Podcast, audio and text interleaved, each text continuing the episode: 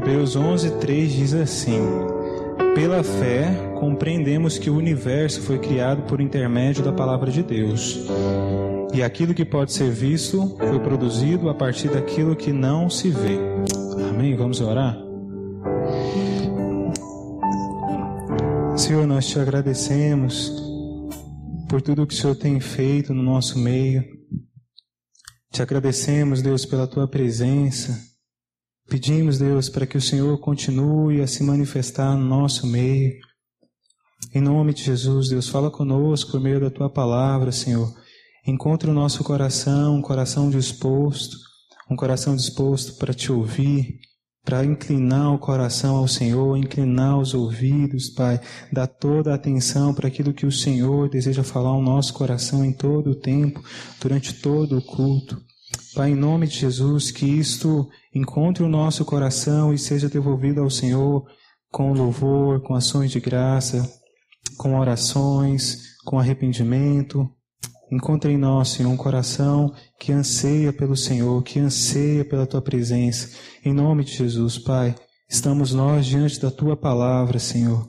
A sua palavra que é poderosa o bastante para nos transformar, para mudar a realidade do nosso coração. Pai, em nome de Jesus, fala conosco. Permaneça no nosso meio, Senhor. Em nome de Jesus. Amém. Nós lemos Hebreus 11, versículo 3, agora vamos ler Gênesis, capítulo 1, versículo 1. A partir do versículo 1. Diz assim: No princípio Deus criou os céus e a terra. A terra, entretanto, era sem forma e vazia. A escuridão cobria o mar que envolvia toda a terra, e o Espírito de Deus se movia sobre a face das águas. Disse Deus: haja luz, e houve luz. Viu Deus que a luz era boa, a separa, e, a, e a separou, e separou a luz das trevas. Chamou Deus a luz dia, e as, e as trevas chamou noite. Houve então tarde de manhã, o primeiro dia. De, agora o versículo. Versículo. Vamos, vamos continuar no 6, até, os, até o 8.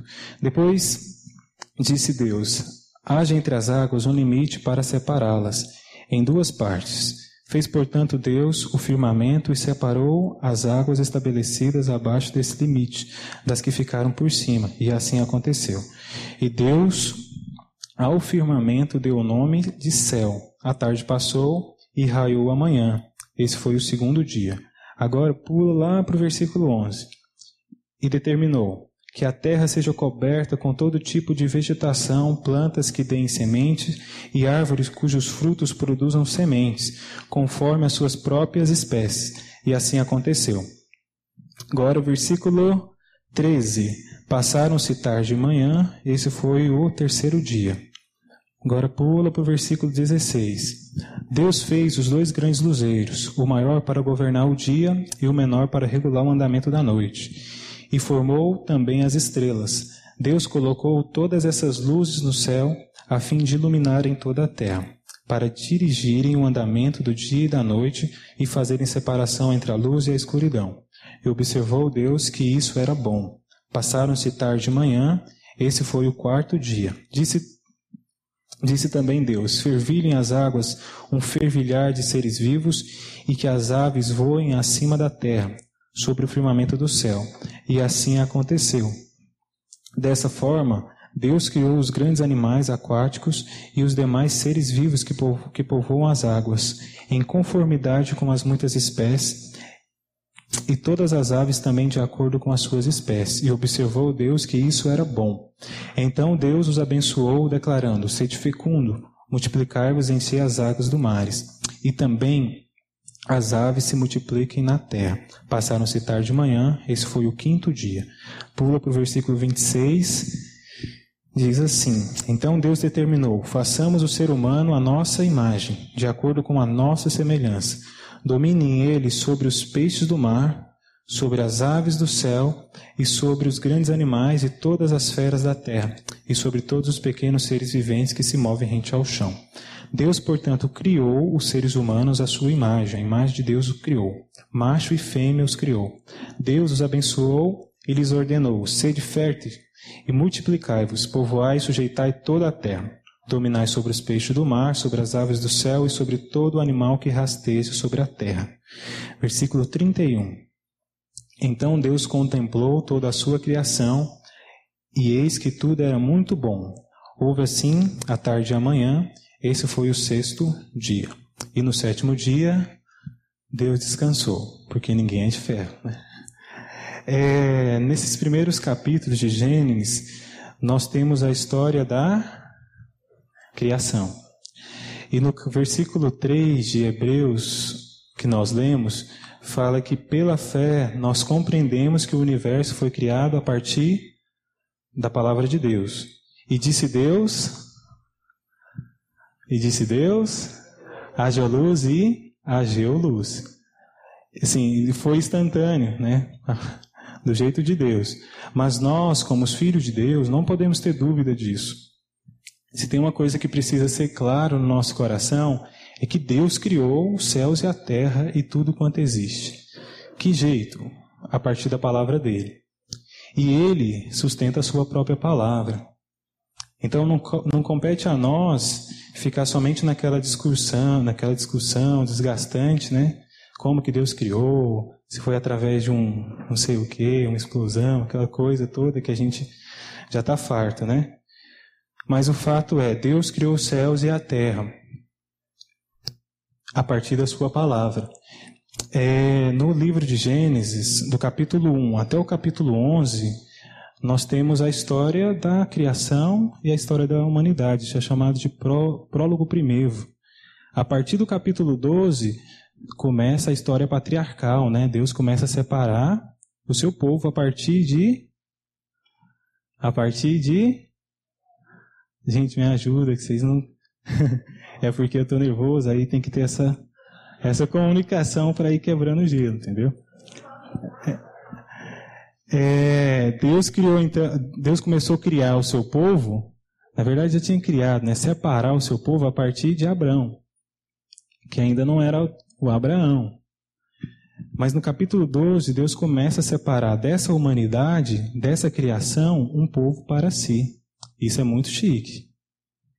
Imagina, tem um texto lá em Deuteronômio 7, 8, versículo 7. Se eu não me engano, é provável que eu esteja enganado, porque minha memória é muito boa. Mas fala que Deus criou o seu povo para ser o seu tesouro particular. Gente, pensa, Deus, a partir de Abraão, começou a separar um povo para ser o seu tesouro particular. É muito chique. É, aí no capítulo 1 tem a história da criação. Nós vimos aqui, em seis dias Deus criou tudo, no sétimo dia ele descansou. Porém, no sexto dia, o que, que Deus criou? Deus criou o homem. E o homem, ele é a obra-prima de Deus. Pode não parecer, mas é.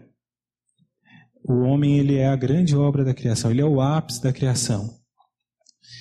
Deus criou o homem, porque Deus, o pastor já falou bastante isso, que a glória de Deus é revelar-se. A criação, ela revela a glória de Deus. Deus, ele não se manifesta na criação, mas a criação, ela revela a glória de Deus. Por exemplo, olhar para um mar, falar, meu Deus, só uma pessoa muito criativa consegue criar uma coisa dessa. Imagina sete maravilhas do mundo, então, assim, são coisas absurdas que o nosso, saltam aos nossos olhos e a gente começa a contemplar aquilo, falando, nossa, só uma mente muito engenhosa, muito criativa é capaz de criar isso. E naturalmente, a gente glorifica a Deus. E não é só pessoas que creem. Todos aqueles que admiram a criação de Deus, de alguma forma está glorificando a Deus. Só que Deus não se manifesta nas coisas. Deus, ele se revela ao homem. E para, para, para, para isso, depois de Deus ter criado o homem, Deus criou um lugar e colocou esse homem nesse lugar, que é o, o Jardim do Éden. No capítulo 1 não fica tão claro sobre isso, mas no capítulo 2 fica mais claro. Vamos ler no capítulo 2, no versículo 4. Que tá, assim, é mais claro em relação a essas entrelinhas entre esses seis dias. Diz assim, versículo 4. Essa é a história do início da humanidade, no tempo em que Yahvé, Deus, criou o céu e a terra. Não havia ainda brotado nenhum arbusto sobre a terra e nenhuma erva do campo. Desculpa, nos campos tinha ainda crescido, porque o Senhor não havia feito chover sobre a terra e não havia homem para cultivar o solo. Entretanto, fontes de água brotavam da terra e regavam toda a superfície do solo. Então o Senhor modelou o ser humano do pó da terra, feito argila, e soprou em sua, suas narinas o fôlego de vida, e o homem se tornou um ser vivente. Ora, Yahvé, Deus, havia plantado um jardim na região do Éden, no Oriente, para os lados do leste, e ali colocou o ser humano que formara. O Senhor Deus fez nascer do solo todas as espécies de árvores agradáveis aos olhos e boa para o alimento e no meio do jardim estava a árvore da vida e a árvore do conhecimento do bem e do mal. O que dá a entender é que Deus havia criado o homem depois de ter criado o jardim. Olha o versículo 8. Ora, o Senhor Deus havia plantado um jardim na região do Éden, no Oriente, para os lados do, do leste, e ali colocou o ser humano. Se ele tinha que colocar o ser humano ali, então já estava criado. E aqui, para mim, fica muito claro o propósito da criação do homem. Para que, que Deus criou o homem? Como a gente vai ler agora, ou na verdade a gente já leu, né, no versículo 28 do capítulo 1, domina, dominai. Deus criou o homem para dominar sobre a criação? Sim ou não? Sim, mas não é só isso. Isso é importante, mas não é essencial. Tem coisas que são importantes, mas não são essenciais. A gente consegue viver sem. Né? Conversando com os meninos há uns dois domingos atrás, né? E a gente estava falando disso lá em Bela Vista. Do que é essencial e do que é importante. A gente consegue viver sem coisa importante. A própria pandemia mostrou isso. A gente consegue viver sem um monte de coisa. Né? Mas tem coisas que são essenciais, né? É, na própria pandemia, isso recebeu o nome, né? Assim, a gente começou a dar mais valor a algumas coisas. Porque são essenciais, a gente não consegue viver sem. E o homem, ele foi criado para dominar sobre a criação. Mas não é só isso, isso é importante, mas não é essencial. O que é essencial é estar no jardim. E no jardim Deus revela a sua glória. Deus não revela sua glória fora do jardim. E a gente precisa entender isso, por quê? Porque é o propósito para o qual nós somos criados. Deus não nos criou para realizar uma tarefa. Deus não nos criou para um ministério. Deus não nos criou para ter só uma profissão. Deus nos criou para Ele. E isso basta.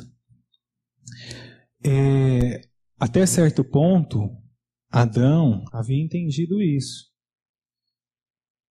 E depois ele ficou meio na sofrência, né? Solitário. É, vamos ler aqui, fica melhor. É, capítulo 2, versículo. Vamos ler o versículo 15 e depois a gente lê o versículo 18. Gênesis 2, versículo 18. Assim o Senhor Deus tomou o homem e colocou no jardim do Éden para zelar por ele e nele fazer suas plantações. Então declarou o Senhor, versículo 18, desculpa. Então declarou Yahvé ao Senhor: Não é bom que o ser humano viva sem companhia, aleluia, de uma semelhança, de uma semelhante, desculpa. Farei para ele alguém que o ajude e lhe corresponda. Sendo assim, o Senhor modelou do solo todos os animais selvagens e todas as aves do céu, e em seguida os trouxe à presença do homem, para ver como este o chamaria. E o nome que o homem é, desse a cada ser vivo, esse precisamente seria o seu nome. E desse modo o homem nomeou a todos os animais, os rebanhos domésticos, as aves do céu e todas as feras. Entretanto, não se encontrou para o próprio ser humano alguém que com ele cooperasse e ele correspondesse e a ele correspondesse intimamente. Então, Yahvé Deus fez, Deus fez Adão cair em profundo sono e enquanto este dormia, retirou-lhe parte de um dos lados do corpo, em uma costela, e fechou o lugar com carne. Com a costela que havia tirado do homem, o Senhor Deus modelou uma mulher e a conduziu até ele. Então ele exclamou: Esta sim é osso dos meus ossos e carne da minha carne. Ela será chamada mulher, porquanto do homem foi extraída.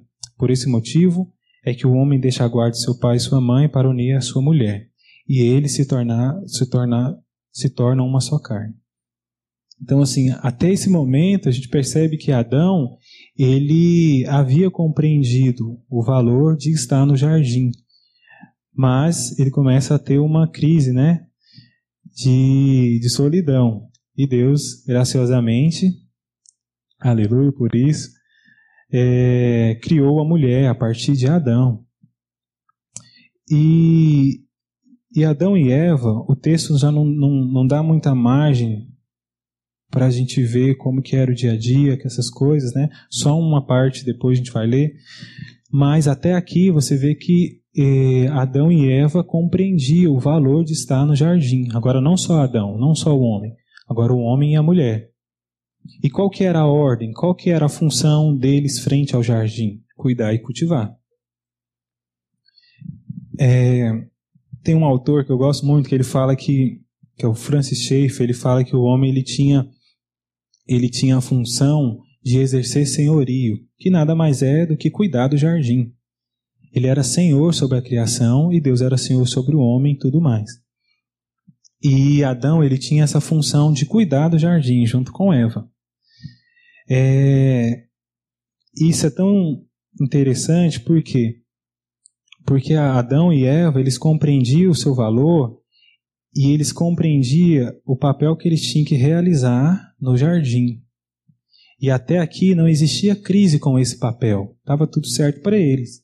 Eles eram bons administradores, estavam cuidando do jardim, é, como a gente viu, né, deu nomes aos animais, aos seres, toda essa questão. Porém, entra uma coisa, né, que a gente sabe muito bem na história, que é o pecado, né?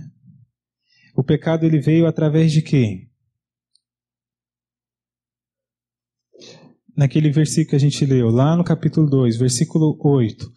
Desculpa, versículo 9. O Senhor Deus fez nascer do solo toda espécie de árvores agradáveis aos olhos e boas para o alimento, e no meio desse jardim estava a árvore da vida e a árvore do conhecimento do bem e do mal.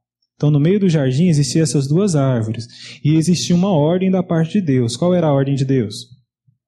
Não coma o fruto do conhecimento do bem e do mal. E o que, que eles fizeram? Eles comeram. É, eu acho importante a gente ler, porque o texto é muito claro. Não precisa ficar falando muita coisa que é o versículo 6 do capítulo 3. Versículo 3, Gênesis, versículo 6, Gênesis 3. Versículo 6 diz assim: quando, a mulher observou que a árvore realmente parecia agradável ao paladar, muito atraente aos olhos e, além de tudo, desejável para dela se obter sagacidade, tomou do seu fruto, comeu e o deu a seu marido que estava em sua, em sua companhia.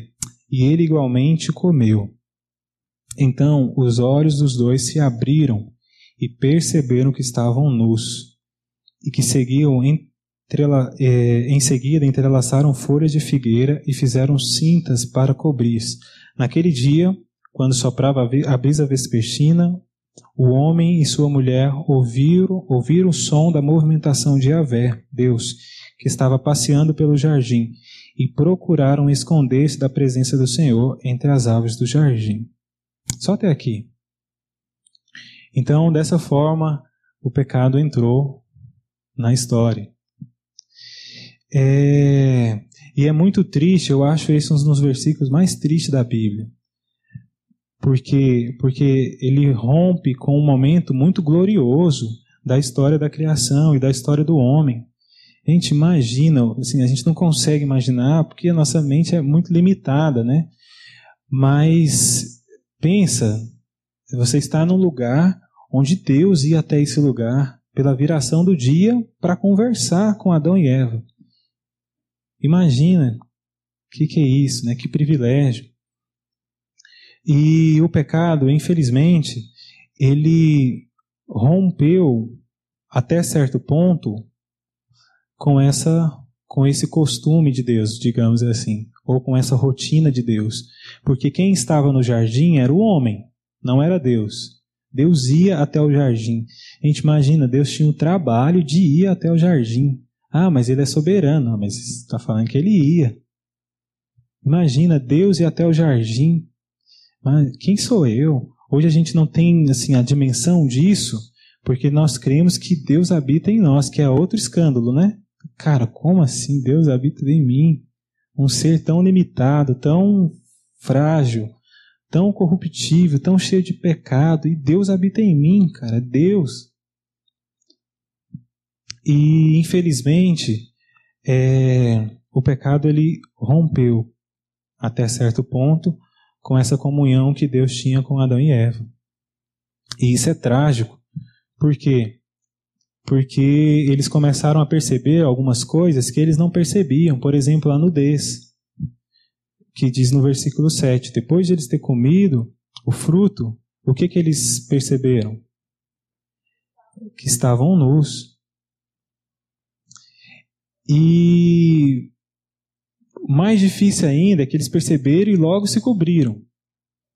Só que essa, essa, esse ato não apagou a vergonha que eles tinham.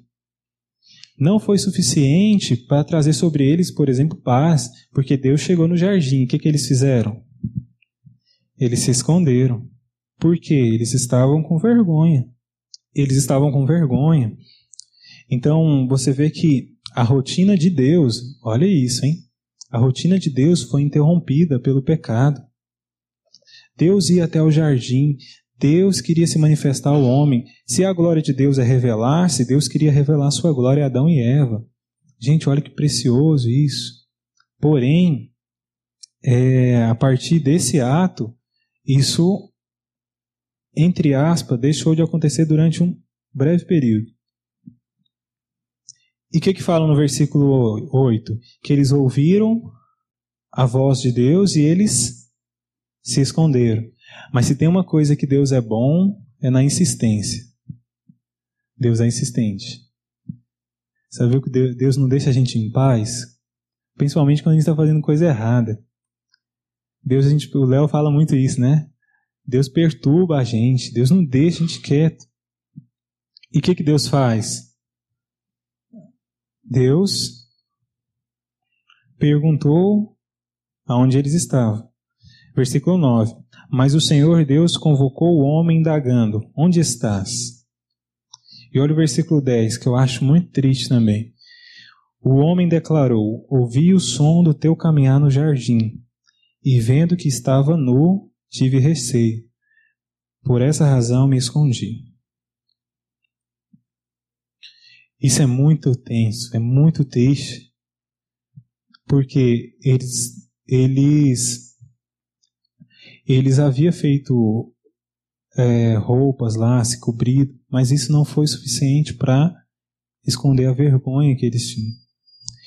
E Deus ele pergunta: onde está Adão? Onde está Eva? E eles se escondem. É... E o pior é que não para por aí. Porque o homem estava no jardim. Deus havia feito o jardim para a exclusividade de Adão e Eva.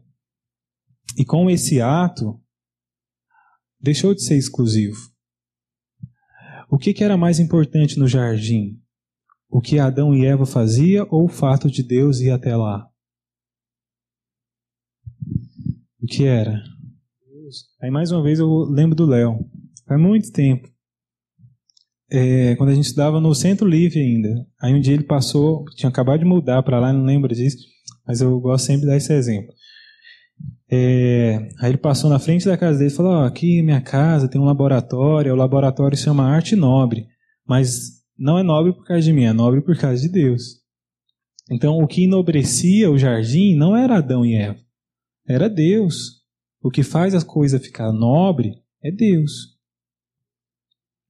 E não era a capacidade que Adão tinha de administração, aquilo que ele fazia, como ele cuidava tão bem do jardim. Isso não era suficiente. E isso não era o bastante, porque o propósito do jardim não era esse. O propósito do jardim não era para o homem esbanjar a sua sabedoria, para esbanjar o seu conhecimento, a sua capacidade de cuidar das coisas. O propósito do jardim era para Deus se revelar ao homem. E a partir do momento que entrou o pecado, não tem mais necessidade do homem estar ali. Porque é, o que dá a entender é que Adão e Eva, eles, ou de certa forma, vou colocar entre aspas, eles pensavam que o seu trabalho era suficiente para manter eles lá. E não era. O que fazia do jardim nobre era o fato de Deus ir lá para se revelar ao homem. Sabe, na nossa caminhada, na nossa vida, o que faz a nossa caminhada nobre não é o que nós fazemos, inclusive o que nós fazemos para Deus, mas é a nossa comunhão com o próprio Deus. Se aquilo que nós fazemos rouba de nós a nossa comunhão com Deus, a gente precisa rever, porque talvez o nosso serviço não tenha sido nobre. E não é nobre por causa de nós, é nobre por causa de Deus. E às vezes eu sempre falo de, eu gosto de falar disso porque é, às vezes a gente se perde até nas coisas que a gente faz para Deus. É incrível, assim. Eu falo isso a partir de mim, tá, gente? Me colocando em primeiro lugar. Às vezes as coisas do próprio Deus, o fazer algo, o ativismo, ele rouba a própria comunhão com Deus e a gente cai num loop de fazer as coisas no automático, porque eu sei fazer. Eu sei fazer, eu sei tocar, eu sei falar, eu sei a música de cor, eu sei isso, eu sei aquilo. E isso não é suficiente, gente. Isso não se sustenta, porque no reino de Deus tudo diz respeito ao próprio Deus. E tudo que eu faço para Deus sem Deus é só ativismo, é só capacidade humana, é só boa vontade. Sabe, eu preciso fazer é, só vai ser nobre se de fato eu fizer com Deus. Se Deus não está na parada, é apenas ativismo. E eu falo isso me colocando em primeiro lugar. Por quê? Porque o melhor da caminhada não é o que Deus me chamou para fazer, mas é a comunhão que eu tenho com o próprio Deus. É se depois que acabar tudo eu vou continuar indo até Deus. Eu vou continuar dependendo de Deus. Eu vou continuar amando a Deus no silêncio, se eu vou continuar orando, buscando. E é muito tentador isso, principalmente quando a gente começa a ficar autônomo, né? Porque é fácil a gente ser autossuficiente frente a tudo. Porque não, eu sei como fazer, eu sei como dar certo. Esse é um perigo. Inclusive nas nossas, nas nossas estratégias é, graças a Deus, Deus já nos livrou de muitas delas e que Deus continue nos, nos livrando. Porque a gente traça um plano, fala, não, esse plano aqui vai dar certo. Vamos fazer isso. E, vá. e vai ser. A gente alcança um, alcança dois, alcança. Aí esses dois alcança dez e um milhão. Uau. Né? Quantas vezes a gente já caiu nisso? Em achar que a estratégia ou aquilo que nós fazemos é suficiente e a gente passa a não depender de Deus. A dependência de Deus, ela só acontece no jardim. Não é possível depender de Deus apenas no ouvir falar. Se eu não tenho uma experiência com Deus, eu nunca vou depender de Deus. E isso é muito sério. Por quê? Porque é, nós vivemos em um tempo onde, onde as coisas tendem a nos roubar da dependência de Deus as coisas tendem a nos, nos espremer tanto a ponto da gente não confiar em Deus, confiar de que Deus vai continuar sendo Deus em 2021, assim como ele foi Deus em 2020, apesar de tudo. Deus ele sempre vai continuar a ser Deus. e que as coisas, as notícias, né, toda essa loucura que a gente vive, não prive de nós de continuar dependendo de Deus. A nossa esperança vai estar no que vai vir pela frente. Ainda que algumas coisas sejam necessárias, a nossa esperança não precisa, não pode estar nisso. A nossa esperança tem que estar inteiramente em Deus. Só que isso só vai ser algo consciente se eu entender que essa dependência ela acontece a partir do jardim a partir da revelação que eu tenho de Deus. Aí eu passo a confiar não na minha capacidade, na capacidade assim como Adão e Eva. Amém? E o que, que acontece depois? Deus ficou furioso. E a gente sabe, né? Qual foi literalmente o castigo que Deus deu à serpente, à mulher, ao homem. E só que eu queria ainda ler o versículo 21 do capítulo 3, para a gente falar dessa relação do homem com o próprio Deus. Gênesis 3, 21. É, diz assim: Fez o Senhor Deus túnicas de pele, e com elas vestiu Adão e Eva, sua mulher. Então declarou Yahvé Deus: Eis que agora o ser humano tornou-se como um de nós, conhecendo o bem e o mal. Não devemos permitir que ele também estenda a sua mão e tome do fruto do, do, da árvore da vida e, comendo, possa viver para sempre. Por isso o Senhor expulsou o ser humano do jardim do Éden e fez com que ele lavrasse a terra da qual, da qual havia sido formada. Deus baniu Adão e Eva e no lado leste do jardim do Éden estabeleceu seus querubins e uma espada flamejante que se movia em todas as direção, direções, desculpa, evitando assim que alguém tivesse acesso à árvore da vida. Olha que sério. Deus ele expulsou Adão e Eva do jardim. Foram convidados a se retirar. E não, é, não existe outra palavra. Não sei na versão de vocês. Na minha versão fala isso. E usa essa palavra bem delicada, né? Deus expulsou Adão e Eva do jardim. Por quê? Porque o jardim não era o local de trabalho. Não era o que eles faziam que era importante. Não era a sabedoria de Adão e Eva. Não. O que era importante no jardim era a comunhão que eles tinham com Deus. Era se pela viração do dia eles estariam lá esperando o Senhor. Não era a capacidade que eles tinham de cuidar do jardim, de deixar tudo limpo, de deixar tudo bonito, de não deixar nada ficar fora do lugar. Isso não era mais importante. O mais importante era se Deus, pela viração do dia, iria encontrá-los lá para se revelar a eles. E é por isso que Deus expulsa eles do jardim, porque o jardim não é local de trabalho. Jardim é local de comunhão. E facilmente a gente confunde isso. Facilmente a gente confunde as coisas de Deus com o trabalho. É claro que existe trabalho nisso, mas não é só isso.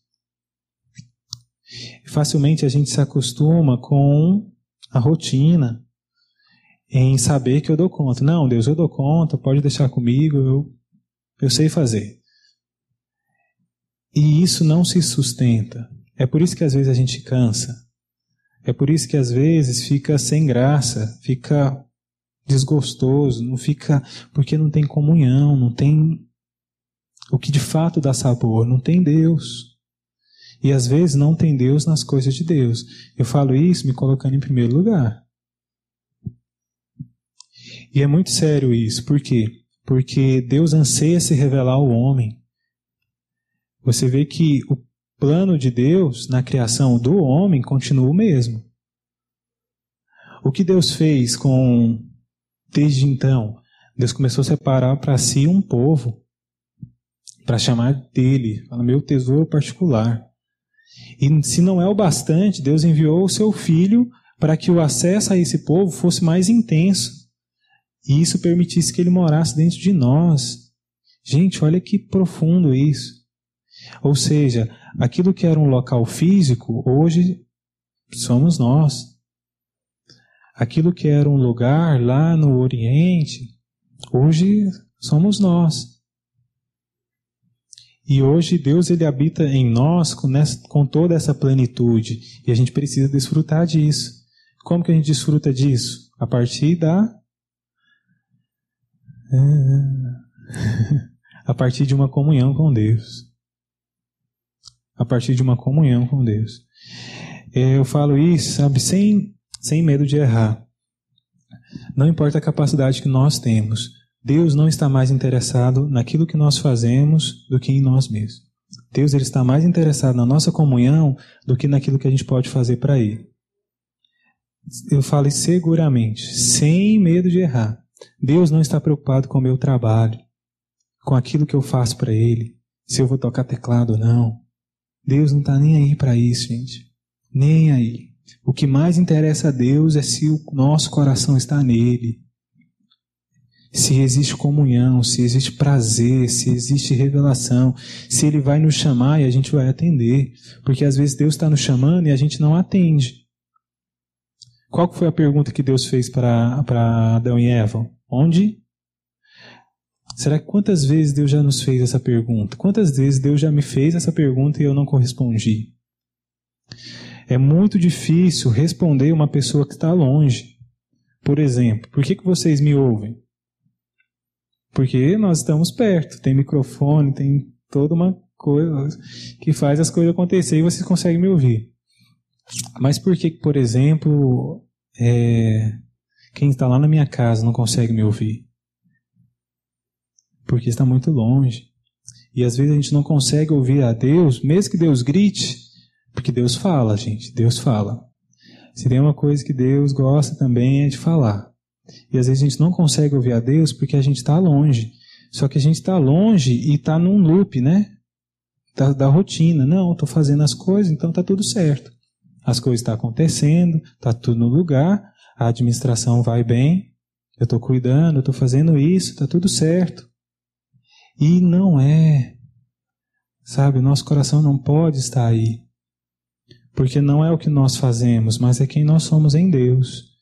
E quem nós somos em Deus é algo muito mais valioso para Deus do que aquilo que a gente faz. Ainda que seja a atividade mais nobre do mundo, gente.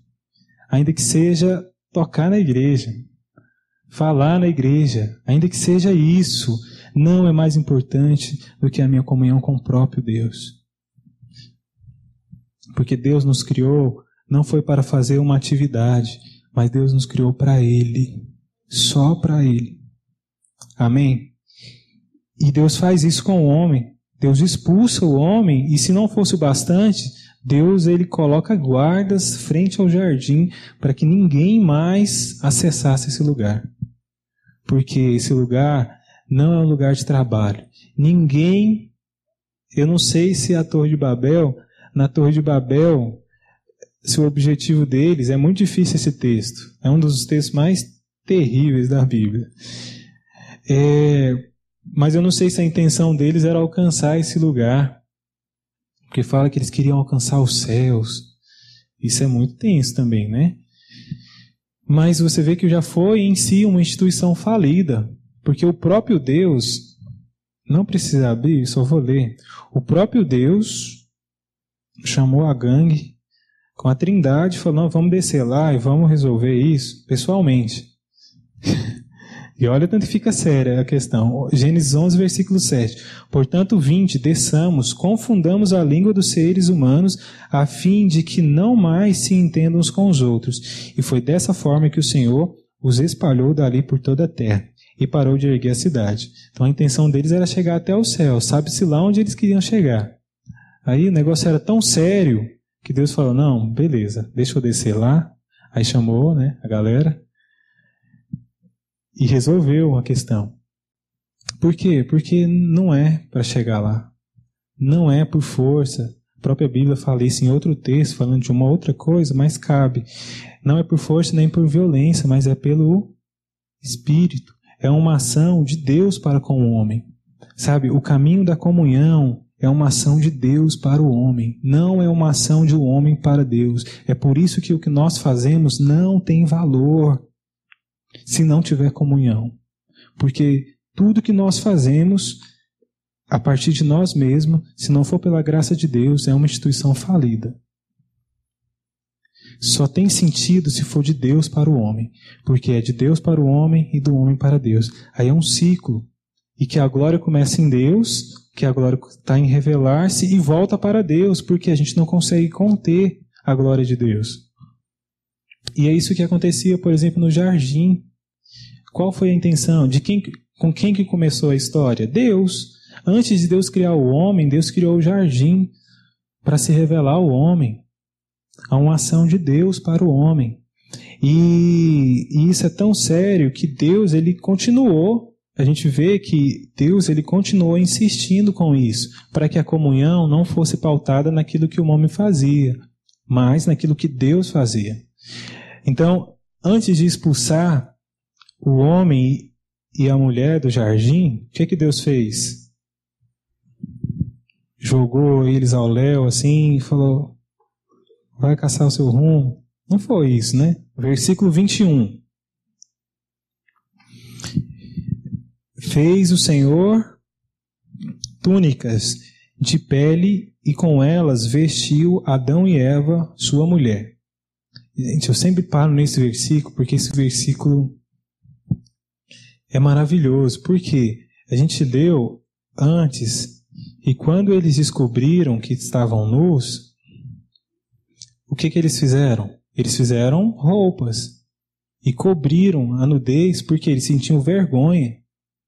E mesmo assim, essa nudez deles, ou desculpa, essa cobertura que eles fizeram, não foi suficiente para eles se esconderem de Deus. Eles ainda continuavam com vergonha, mesmo estando com roupas.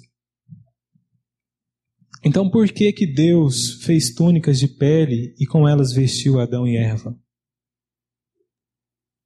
Por quê? Sacrifício? O que mais? Eu acho, eu acho, tá, gente? Então, o seu, se é achismo, então você tem que ponderar bastante que eu vou, que eu vou dizer. Então, não dá tanto crédito assim. Eu acho que isso aponta para a obra de Cristo. Por quê? Porque é, mesmo, que, mesmo eles tendo feito roupas para cobrir a sua nudez, isso não impediam eles é, da, da vergonha que eles sentiam. E isso privava eles de manter comunhão com Deus.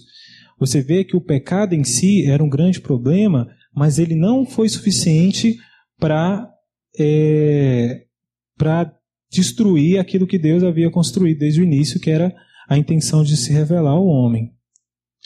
E Deus, com isso, antes de expulsar Adão e Eva do jardim, Deus fez para ele túnicas. Porque essas roupas, sim, iria esconder a vergonha que eles tinham. E com isso, eles poderiam continuar tendo contato com Deus. Isso é maravilhoso. Por quê? Porque aquilo que eles fizeram não foi suficiente.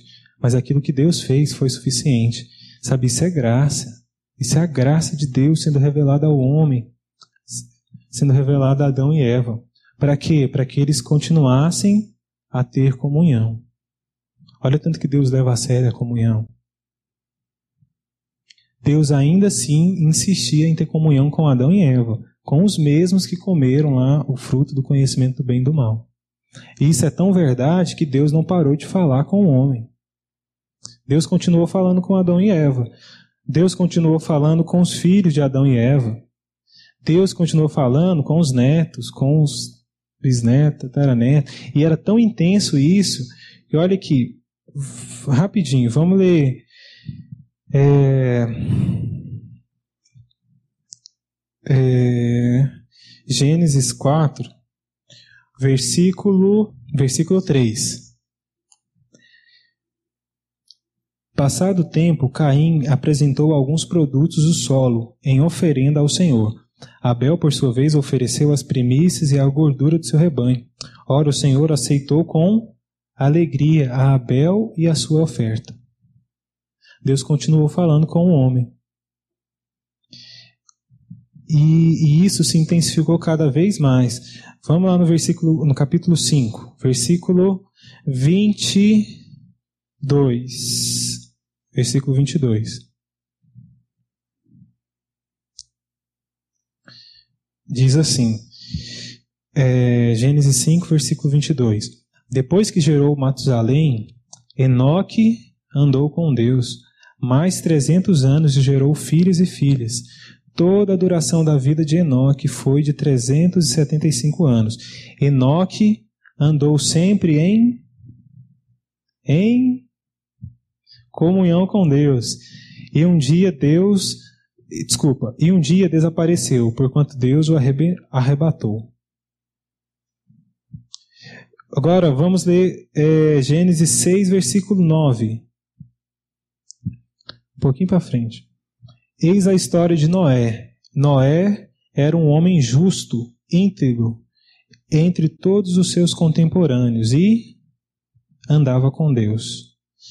E se a gente continuar lendo, a gente vai perceber que Deus sempre. Eu vou usar essa palavra, não sei se é a mais apropriada, mas Deus se esforçava para ter comunhão com o homem. Então você vê que o propósito de Deus nunca foi o que a gente pode fazer para Deus, nunca foi o meu ministério, nunca foi o meu a minha capacidade, a minha profissão, nunca foi isso. É claro que isso são coisas importantes, mas não são essenciais. O que é essencial é a comunhão com Deus. Isso a gente não consegue viver sem. E Deus, ele anseia se revelar a nós. Existe no coração de Deus um anseio profundo de se revelar ao homem. Mas às vezes o que nós fazemos para Deus está nos impedindo de ter essa revelação sobre nós. E a gente viu aqui é, no próprio jardim que isso não se sustenta. Que aquilo que eu posso fazer para Deus é legal, é importante, mas não é essencial se não tem a comunhão se não tem a comunhão com Deus, é, desculpe-me pela palavra, mas é só boa vontade. É uma boa vontade que flerta muito com o ativismo. Ainda mais quando a coisa dá certo, né? Aí a gente descobre a roda e fica ali, né? Porque dá certo. E se dá certo, eu consigo fazer. Eu não preciso depender de Deus. Para que, que eu vou depender de Deus? Para que, que eu vou ter comunhão com Deus se domingo vai ter aquilo, vai ter o culto? Para que, que eu vou ter comunhão com Deus? Se vai ter alguém para ler a Bíblia e vai falar da Bíblia para mim? Para que, que eu vou ler a Bíblia? Para que, que eu vou orar? Se eu posso ir lá na fulano lá que vai orar para mim? Sabe, é claro que tudo isso faz parte, mas se a gente não tomar cuidado, isso nos priva do melhor que há. E o melhor que há é a comunhão com Deus. É ver Deus se revelando a nós, e ser transformado por essa comunhão. Sabe, ser transformado a partir dessa contemplação de Deus. Amém? É, Para encerrar, vamos ler ainda, ainda mais dois textos. É, João 17. Esse é o texto mais lindo que eu acho da Bíblia. Porque Jesus está orando. E olha a oração de Jesus. Versículo 1. Tendo dito essas palavras aos seus discípulos, Jesus levantou seus olhos para o céu e orou: Pai, é chegada a hora, glorifica o teu filho, para que o filho te glorifique, assim como lhe ortogaste autoridade sobre toda a carne, para que conceda a vida eterna a todos, o que lhe a todos os que lhe deste. Versículo 3: e a vida eterna é esta: que te conheçam a ti, o único Deus verdadeiro, e a Jesus Cristo a quem enviaste. Eu te glorifiquei na terra, finalizando a obra que me entregaste para realizar. E agora, Pai, glorifica-me junto a ti com a glória que eu tinha antes, desculpa, com a glória que eu tinha comigo antes que o mundo existisse. Versículo 20. Oro não somente por estes discípulos, mas igualmente por aqueles que vierem a crer em mim por intermédio da mensagem deles, para que todos sejam um. Pai, como tu está em mim eu em ti, que eles também estejam em nós, para que o mundo creia que tu me enviaste. eu lhe tenho transferido a glória que me tens dado para que sejam um, como nós o somos, eu neles e tu em mim, a fim de que sejam aperfeiçoados na unidade, para que o mundo conheça que tu me enviaste e o amaste, como também amaste a mim. Pai, eu desejo que o que me deste esteja comigo onde eu estou, e contemplem a minha glória, a glória que me otorgaste porque me amaste antes da criação do mundo. Pai justo, o mundo não tem te conhecido, eu, porém, te conheci, assim como estes entenderam que tu me enviaste. Eu lhes dei a conhecer o teu nome e ainda continuarei a revelá-lo, a fim de que o amor com que me amaste esteja neles e eu neles esteja. Amém. E ainda, 1 João, capítulo 1, diz assim: O que era desde o princípio, o que ouvimos, o que vimos com os nossos olhos, o que contemplamos, e as nossas mãos apalparam a respeito da palavra da vida. A vida se manifestou, nós a vimos, e dela testemunhamos e vos anunciamos a vida eterna que estava com o Pai, e a nós foi revelada. Sim, o que vimos e ouvimos, isso vos proclamamos, para que também tenha comunhão conosco. E a nossa comunhão é com o Pai e com seu Filho Jesus Cristo. Amém? A gente percebe que o propósito ainda continua o mesmo. O meio mudou bastante, mas o propósito continua o mesmo. Eu tenho certeza que não vai mudar. O anseio de Deus é se revelar ao homem. É da natureza de Deus se revelar a nós. E também é da nossa natureza conhecer a Deus. Alguém bem disse, né, que existe no coração do homem um profundo anseio, um, na verdade é um vazio, né, do tamanho do, de Deus. É isso. É, por quê? Porque a nossa natureza ela vai de encontro à natureza de Deus. Se a natureza de Deus é revelar-se, a nossa é conhecer. E a gente perde muito quando a gente não se esforça para conhecer. Sabe, o propósito de Deus ainda continua o mesmo e eu tenho certeza que não vai mudar. Ele nos criou para Ele mesmo. Deus não nos criou para um ministério, Deus não nos criou só para uma profissão, Deus nos criou para Ele, só para Ele. E a nossa essência é essa, é conhecer a Deus. Eu estava lendo Salmos, Salmos 1, acho que o último versículo fala que o caminho do justo é conhecer ao Senhor. Justo não é a partir daquilo que nós fazemos, mas é a partir daquilo que Deus fez. Justificado, pois, mediante a fé, temos paz com Deus, por meio de nosso Senhor Jesus Cristo. O meio deixou de ser o Éden, né? Mas agora é através de Jesus Cristo. Então que a gente aproveite ainda estamos no início do ano, início de um novo ciclo. E que esse ano chegue lá na frente, que a gente olhe para trás e fale: Nossa, eu me esforcei para conhecer o Senhor. E eu me realizo em conhecer o Senhor. Eu não preciso de mais nada. Amém? Vamos orar?